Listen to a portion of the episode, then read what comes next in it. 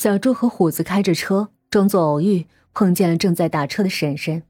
其实他家有车，可为了低调，于是他们就顺理成章的送了他一程。婶婶说要回娘家，小柱告诉他去省城，可能是前些日子给的一百万取得了他的信任吧。婶婶丝毫没有犹豫，就上了车。小柱开车，虎子在前排，婶婶在后排，往省城的方向开去。已是深夜，路上车不多。婶婶看着他们真的往省城开，就没说话，躺在后座儿睡着了。他睡得很熟，连小柱什么时候掉的头，甚至于变道上的颠簸，也没让他醒过来。他发现不对时，都已经快到大院了。他迷迷糊糊的坐起来，一看外面就开始喊：“虎子才不会跟他客气，一拐子就戳在了他的脸上。”鼻子一下就出血了。婶婶，外边可有狼？你想下去喂狼，你就再喊，老老实实坐着，我带你去个好地方，见你最想见的人。他看看小柱，谁啊？见了你就知道了。一切顺利，到达小院时，天已经亮了。他和小军的表情一样，惊诧的看着这个大院怎么还在这儿？小朱笑了，推了他一把：“既然来了，就别客气了。”水叔把小军照料的很好，脸色惨白，蓬头垢面的坐在地上。婶婶开始并没认出来，待他认出来后，就回过头狠狠的向小柱扑了过来。水叔一下就把他剁到了地上。他还在那狂吼说：“你是人吗？他是你弟呀！”说着就哭起来。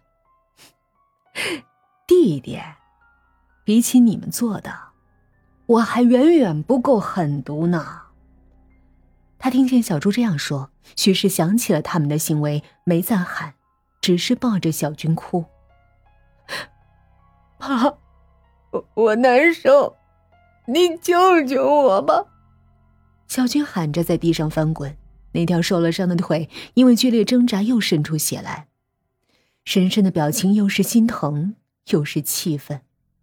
是，有些人可以毫不犹豫的让别人的孩子去死，可自己只要受一点苦，就好像天要塌了一样。把他和小军关在一起，就是让他日夜看着小军难受、挣扎、求生不得、求死不能。那对他。才是最大的煎熬。突然，他的手机响了起来。小朱知道那是孔祥，是来问他平安与否的。虎子掏出一把匕首，狠狠的架在小军的脖子上。小朱看着婶婶：“你自己看吧，什么该说，什么不该说。”虎子把匕首往里一压，血就渗了出来。婶婶忙点头。我知道，我知道，你别使劲，都流血了。孔祥是警惕的，婶婶是他最信任的人，可婶婶有弱点呢，他心疼孩子，所以一切顺利。孔祥对他的话深信不疑，约定省城见面，一起走，把婶婶固定在了小军的对面，这样他就能日日夜夜的看着小军生不如死的受折磨。可是，这样能抵得过八年时光和水伯的命吗？不能，远远不能。孔祥也终于来到了省城，可他在约定的宾馆里没有见到婶婶，只见他慌慌张张的从宾馆里冲了出来，挑着人少的地方往车站走，一只手拎着旅行袋，另一只手不停的打着电话。他如此慌张，多半是因为沈氏那两只装了外汇的黄金旅行箱。孔祥气急败坏的走着，直到看到了小柱，他的眼睛瞬间就亮了。小柱知道，自己给他的一百万丝毫没有满足他贪婪的心，只是把他提得越来越高而已。小柱，你看见你婶婶了吗？她前几天来的。没见呢，咋了？出啥事儿了？啊啊，没啥事儿。小朱，你你能再借我点钱吗？五十万，五十万就行，我急用。小朱说好，走吧，去银行取。叔叔见他答应，也迫不及待的上了车。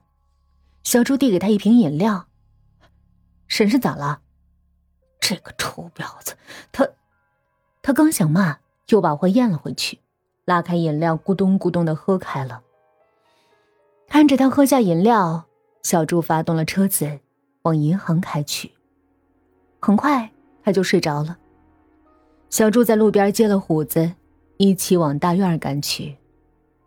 大院里有专门为孔祥打造的豪华个人包间，常温零下十度，内有十七名各式少男少女，摆出不同的姿势，等待着孔祥的大驾光临。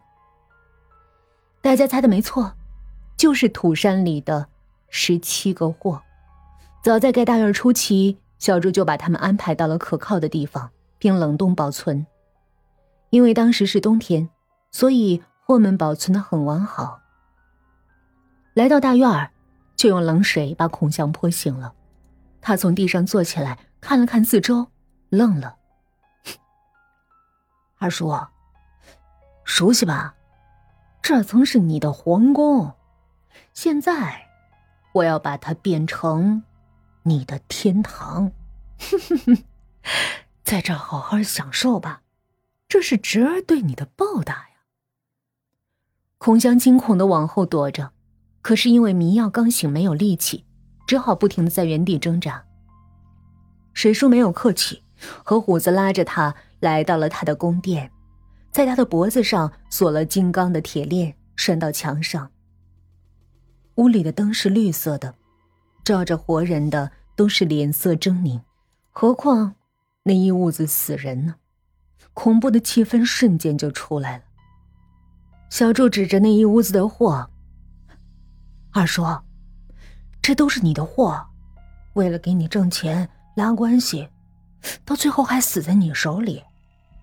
他们一定会好好照顾你的。”二叔听完果然害怕，脸色瞬间就变了：“我不在这，你让我走！”胡子一脚就把他踢了过去：“待着吧你！”他们锁上门出去的时候，就听见他在里面鬼哭狼嚎的喊：“原来，做多了亏心的事儿，说心里不怕是假的。说起孔祥，他是这里最可恨的人，所有的一切都是他的贪婪而起。刁叔、婶婶还有小军，只不过是一步步的被他影响，进入到了整个计划。这些年，他把小猪扔在这儿，仔细谋划，一旦事成。”那小猪绝不可能活着，所以现在最该死的是他。